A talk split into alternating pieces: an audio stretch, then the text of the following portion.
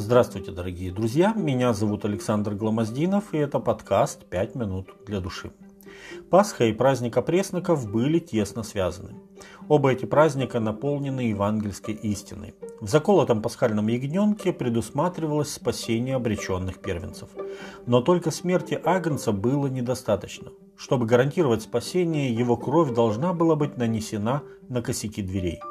Его смерть сделала возможным спасение, а применение крови спасало. Оба эти шага были необходимы. Пасха символизирует смерть Христа. Пасха наша Христос, заклан за нас, свидетельствует Павел, 1 Коринфянам 5.7. На кресте Он приготовил для всех спасение. Но крест сам по себе никого не спасает. Нужно принятие Христовой жертвы. Ведь только тем, которые приняли Его, верующим во имя Его, Иисус дал власть быть чадами Божьими. Евангелие от Иоанна, 1 глава, 12 текст. Таким образом, искупление на кресте, хотя оно и необходимо, и достаточно для всех, не спасает никого до тех пор, пока предложенное Христом спасение не будет принято лично. Если Пасха означала избавление от гибели, книга Исход 12 глава 13 текст, то пресный хлеб напоминал поспешность, с которой Израиль покинул Египет. Второзаконие 16 глава 3 текст. Бог ясно показал, как следует отмечать праздник опресноков. Семь дней ешьте пресный хлеб. С самого первого дня уничтожьте квасное в домах ваших, ибо кто будет есть квасное с первого дня до седьмого дня, душа та истреблена будет из, из среды Израиля. Книга Исход, 12 глава, 15 текст. Об этом позже Павел сказал – станем праздновать не со старой закваскою и не с закваскою порока и лукавства, но с опресноками чистоты и истины. 1 Коринфянам 5, 8. Закваска, которая должна была быть полностью удалена, олицетворяет пороки и лжеучения. Иисус говорил, берегитесь закваски фарисейской. Марка 8.15.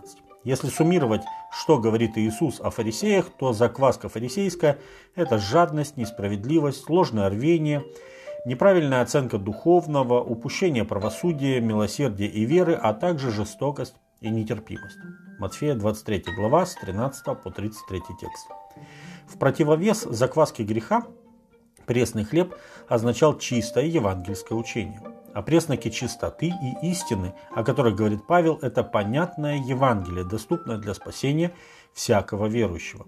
Чистый пресный хлеб указывал также на плоть Христа, ломимую за наши грехи. Ведь именно так сказал Иисус, когда давал ученикам хлеб и вино, говоря, примите, едите, сие есть тело мое.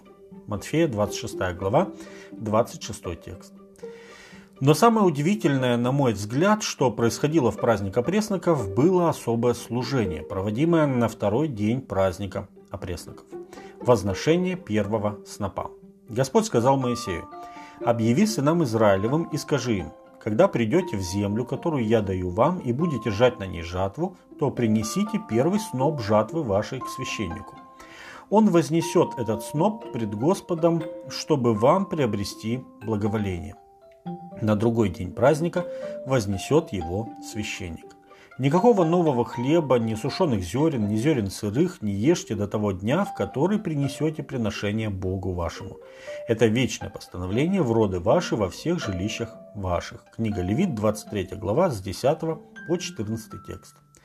Библия говорит нам, что Иисус Христос умер в пятницу вечером 14 числа первого месяца, месяца Авива, прямо перед наступлением опресночных дней, начавшихся с захода солнца. В субботу он находился в гробнице и на следующий день воскрес. То есть воскресение Иисуса произошло в тот же день, когда в храме возносился первый сноп нового урожая. Но в эти три дня произошло еще одно очень важное событие. Когда Иисус испустил дух на кресте, завеса в храме раздралась надвое сверху донизу, и земля потряслась, и камни расселись, и гробы отверзлись а затем многие тела усопших святых воскресли и, выйдя из гробов по воскресении его, вошли в святой град и явились многим. Евангелие от Матфея, 27 глава, с 51 по 53 текст. Вот он первый сноп с Господней Нивы, люди, воскресшие со Христом. Считается, что они и есть те старцы, которые предстают пред Божьим престолом в книге Откровения, 4 глава, 4 текст. Дорогие друзья, первый сноп Господу – это и наша гарантия верности Бога своим обетованиям.